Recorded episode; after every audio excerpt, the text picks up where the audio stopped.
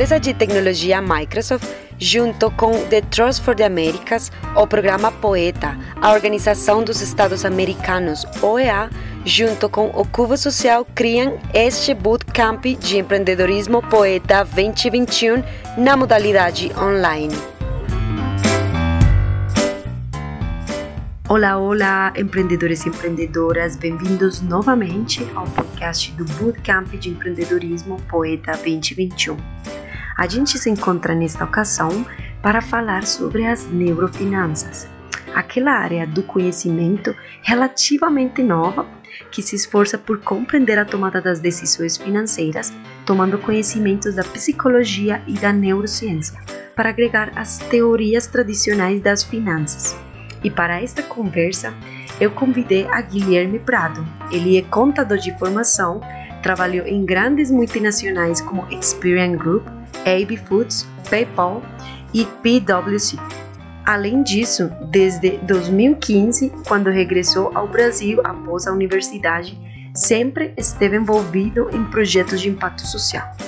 Indignado e inquieto com a falta de informação básica sobre finanças pessoais dos brasileiros, assumiu a liderança de um projeto de educação financeira que nasceu em uma das melhores escolas de negócios do Brasil, o INSPER, que tem a missão de levar o conhecimento básico sobre finanças de uma forma simples e didática.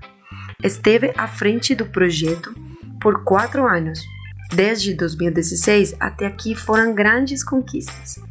O www.vengasto.org hoje tem em média de 100 voluntários ativos em uma estrutura enxuta e parcerias estratégicas que foram capazes de atravessar um momento turbulento da pandemia e as aulas presenciais.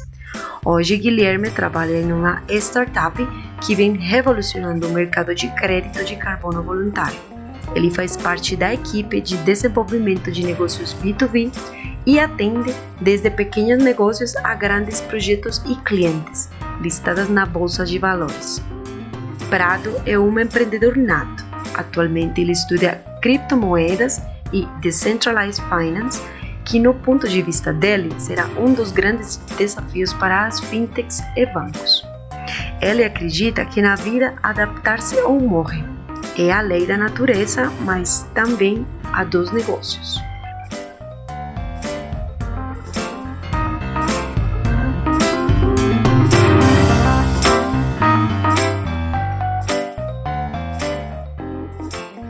Olá, Guilherme, bem-vindo ao espaço. Obrigada por, por aceitar a nossa invitação de impactar positivamente a todos os empreendedores da Latinoamérica que estão ouvindo a gente nesse momento.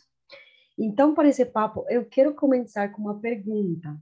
Desde sua experiência, como você define as neurofinanças? Olá, tudo bem? É, você que está me ouvindo, seja onde esteja, em que país, cidade, sempre um ótimo papo aí com vocês, empreendedores, que realmente transformam o mundo.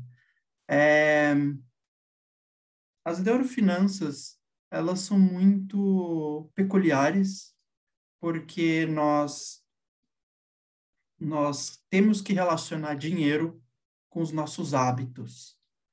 É, é muito interessante que muitas pessoas não levam em conta ah, como elas cuidam do seu dinheiro e como elas fazem essas decisões no seu dia a dia. Ou melhor, como elas são impactadas diretamente por causa das suas emoções ou por causa de acontecimentos e elas não acontecem de formas racionais como elas deveriam acontecer. Perfeito. E aí, com isso, eu penso, porque a gente está falando não só para o negócio do empreendedor, a gente está falando para o empreendedor como uma pessoa. Então, aí, eu quero, eu quero saber por que você acha que as pessoas empreendedoras ou que têm alguma ideia de, de negócio deveriam conhecer e reconhecer a, funcional, a funcionalidade das neurofinanças? Ah, primeiro, uma, nós sabemos que existe uma estatística que a, a cada negócio é, ou um, um negócio novo ele tem a probabilidade de morrer em até cinco anos, um pequeno negócio. Então, é, mas justamente, é, ou mais, ou menos até, eu diria assim. Os cinco anos eu ainda estou sendo bastante promissor aqui. É, muitos dos negócios, eles, eles pecam, ou muitos dos empreendedores, é, porque eles não separam as finanças pessoais das finanças da empresa. Então, e por que, que eu estou dizendo isso? Nós, como pessoas, é, temos sentimentos, temos dificuldades, e, e obviamente isso já vai impactar é, como ele, a gente lida com o nosso dinheiro. E ainda mais quando você é um empreendedor, você precisa ser claramente mais frio e mais racional nas suas decisões de planejamento e de, de construção do seu negócio. Então, uma forma de se mitigar isso é você primeiro é, dividir, né? É, e saber que uma coisa é uma coisa, outra coisa é outra coisa. É, e eu diria que esse seria o primeiro passo quando a gente fala de neurofinanças e, e saber diferenciar isso. Já que você está tá falando sobre passos e você é especialista em, em finanças, eu queria que você deix, deixar aqui alguns, algumas dicas, conselhos ao redor de como cuidar a tomada das decisões com respeito às finanças para todos os empreendedores.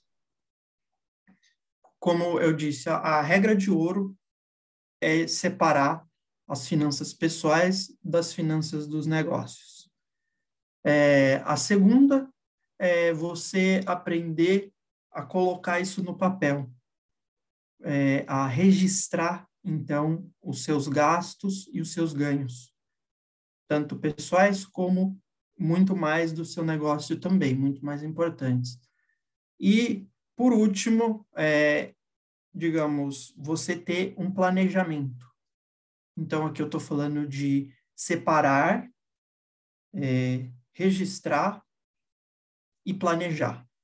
Eu creio que se um uh, empreendedor sabe fazer isso ou colocar isso em prática, as chances dele, que, dele quebrar por falta de uh, capital ou por falta de planejamento, elas podem reduzir. Inclusive, são as duas razões pelas quais os pequenos e médios empreendedores acabam quebrando. Né? Obviamente, existem outras coisas, mas é, de uma forma simples são esses três pontos, então. Tínhamos aí, então, Guilherme Prado, outra das vozes de este Bootcamp de, de Empreendimento Poeta 2021. Guilherme, obrigada por, por sua companhia, por compartilhar aqui seu conhecimento e sua experiência. Obrigado.